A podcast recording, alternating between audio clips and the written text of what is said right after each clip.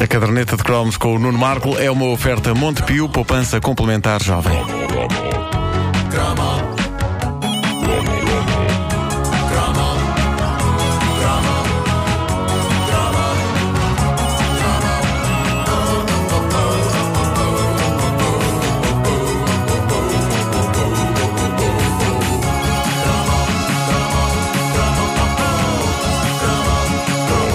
Já houve tempos em que, pasme-se, a televisão passava peças de teatro ao serão. Peças de teatro, acreditam nisto? Peças! E o mais fenomenal é que, preparem-se que aí vem bomba, as pessoas gostavam de ver.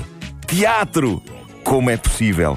E estamos a falar de toda a espécie de teatro, desde os clássicos, ainda na era do preto e branco, Frei Luís de Souza, por exemplo, com Rui de Carvalho, muito jovem, com 70 anos. Ou comédias loucas que ficaram na história como Há Petróleo no Beato. Pá, que título clássico. Ou ainda Aqui há fantasmas. Corria o ano de 1985 quando a RTP passou esta peça de duas horas, que se tornou num acontecimento televisivo, depois de já ter sido um acontecimento nos palcos e no cinema, nos anos 60. Aqui há fantasmas era obra de Henrique Santana, ator português de comédia, filho do lendário Vasco Santana, e numa altura em que só havia dois canais e nenhuma dispersão, boa parte da petizada viu a peça quando ela passou num serão de 1985. Eu lembro-me que se tornou num culto instantâneo. O Aqui há fantasmas tornou-se no inevitável assunto do dia depois de ter passado na televisão. E a isto não será alheio o facto dos fantasmas estarem em alta naquela altura. Os Caça-Fantasmas tinha estreado um ano antes, a humanidade estava basicamente quase toda fã desse filme e isso é capaz de ter contado para que Aqui há Fantasmas, uma peça que na altura já fora escrita há 20 e tal anos, regressasse de forma triunfal. Aqui há Fantasmas é capaz de ser a primeira e única comédia de terror que foi feita neste país. Pronto, não terá assim tanto terror como isso mas lembro-me que tinha, por exemplo, um cenário espetacular de mansão assombrada.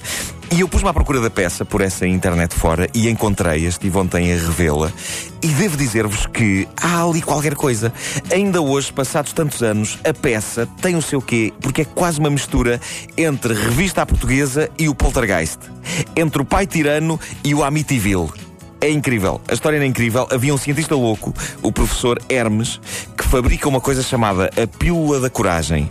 E a ideia é fazer com que a humanidade perca o medo tomando aquele comprimido. E ele então decide testar a pílula da coragem num tipo que dá pelo nome de Chico e que é convidado para passar a noite num casarão com ar tenebroso. E a ideia é criar toda uma série de situações arrepiantes, pessoas vestidas de fantasmas, barulhos estranhos, efeitos especiais, para testar os nervos da cobaia. Só que, como seria de prever, tudo indica que a casa tem mesmo fantasmas a sério. O que é mais fenomenal no Aqui há Fantasmas é que aquilo consegue ser super popular e quase revisteiro e ao mesmo tempo ter algum do humor mais negro que já se viu em, em horário nobre.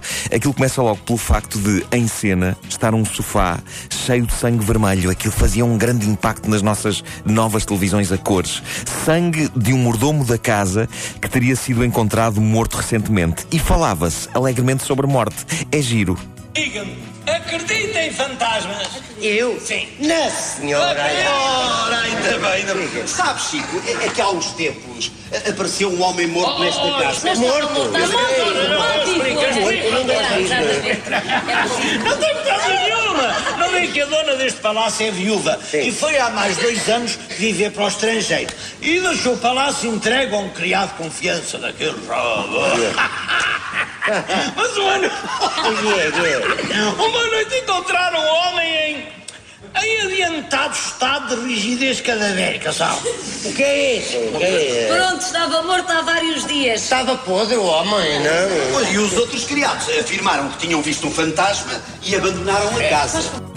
Pá, incrível. Isto é o ponto de partida para duas horas frenéticas de confusão, galhofa e aldrabices várias. E há um momento em que um fantasma, que na verdade é um aldrabão interpretado pelo mítico Armando Cortês, figura clássica da televisão naquela altura, ele aparece e propõe-se jogar às cartas a dinheiro com o Henrique Santana, que faz o papel da cobaia, e com a Rita Ribeiro, que é uma enfermeira que lá está a passar a noite também. E no jogo toda a gente joga com cartas invisíveis e dinheiro invisível, exceto o protagonista que é obrigado pelo fantasma a desembolsar cinco contos. Bem visíveis e palpáveis. Cá está. Ora, 5 mil escudos de entrada. Cá está. Ai, assim, sim, assim também eu jogo. Quanto mais dinheiro, mais emoção. 5 mil escudos. Bem, eu só para não fazer desfeita também jogo. 5 mil escudos. Irmão, tu não puseste nada, irmão. Só aqui estão os meus 5 mil e os 5 mil desta menina. Mas eu- Mas tu tens dinheiro, põe aqui, irmão. Eu sei que tens, não tentes enganar. Não, não, não, senhor. Dei medo da minha cobra. Tenho, senhor, pronto. É. Pronto, aqui. 5 mil escudos. Ah, bom. Epá, a voz de fantasma é incrível. Oi, aqui, pá! Havia um, um quê de Nuno da Câmara Pereira nesse havia? Havia um, Sim, sim, havia um bocadinho. Aquele, o tremer. Uh, ne- nesta versão anos 80 do que há fantasmas, é claro que alguns acertos foram feitos no texto à versão original, que era dos anos 60, e isso gera momentos de ouro, como esta comparação entre a personagem do Henrique Santana e um dos íconos cinematográficos daquela altura.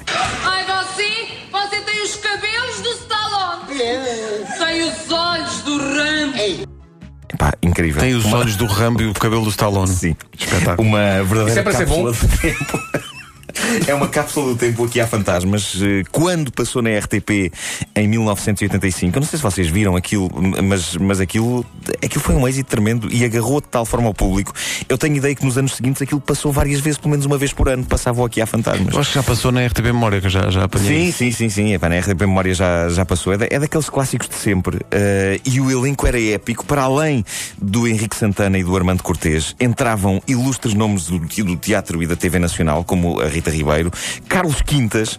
Para essa grande figura, Carlos Quintas Carlos cantava Quintas também. cantava, no sim, Natal sim. dos Hospitais havia sempre um número musical de Carlos Sim, sim, Quintas. me sempre, sempre. Eh, e uns muito jovens e imberbes, José Raposo e António Feio.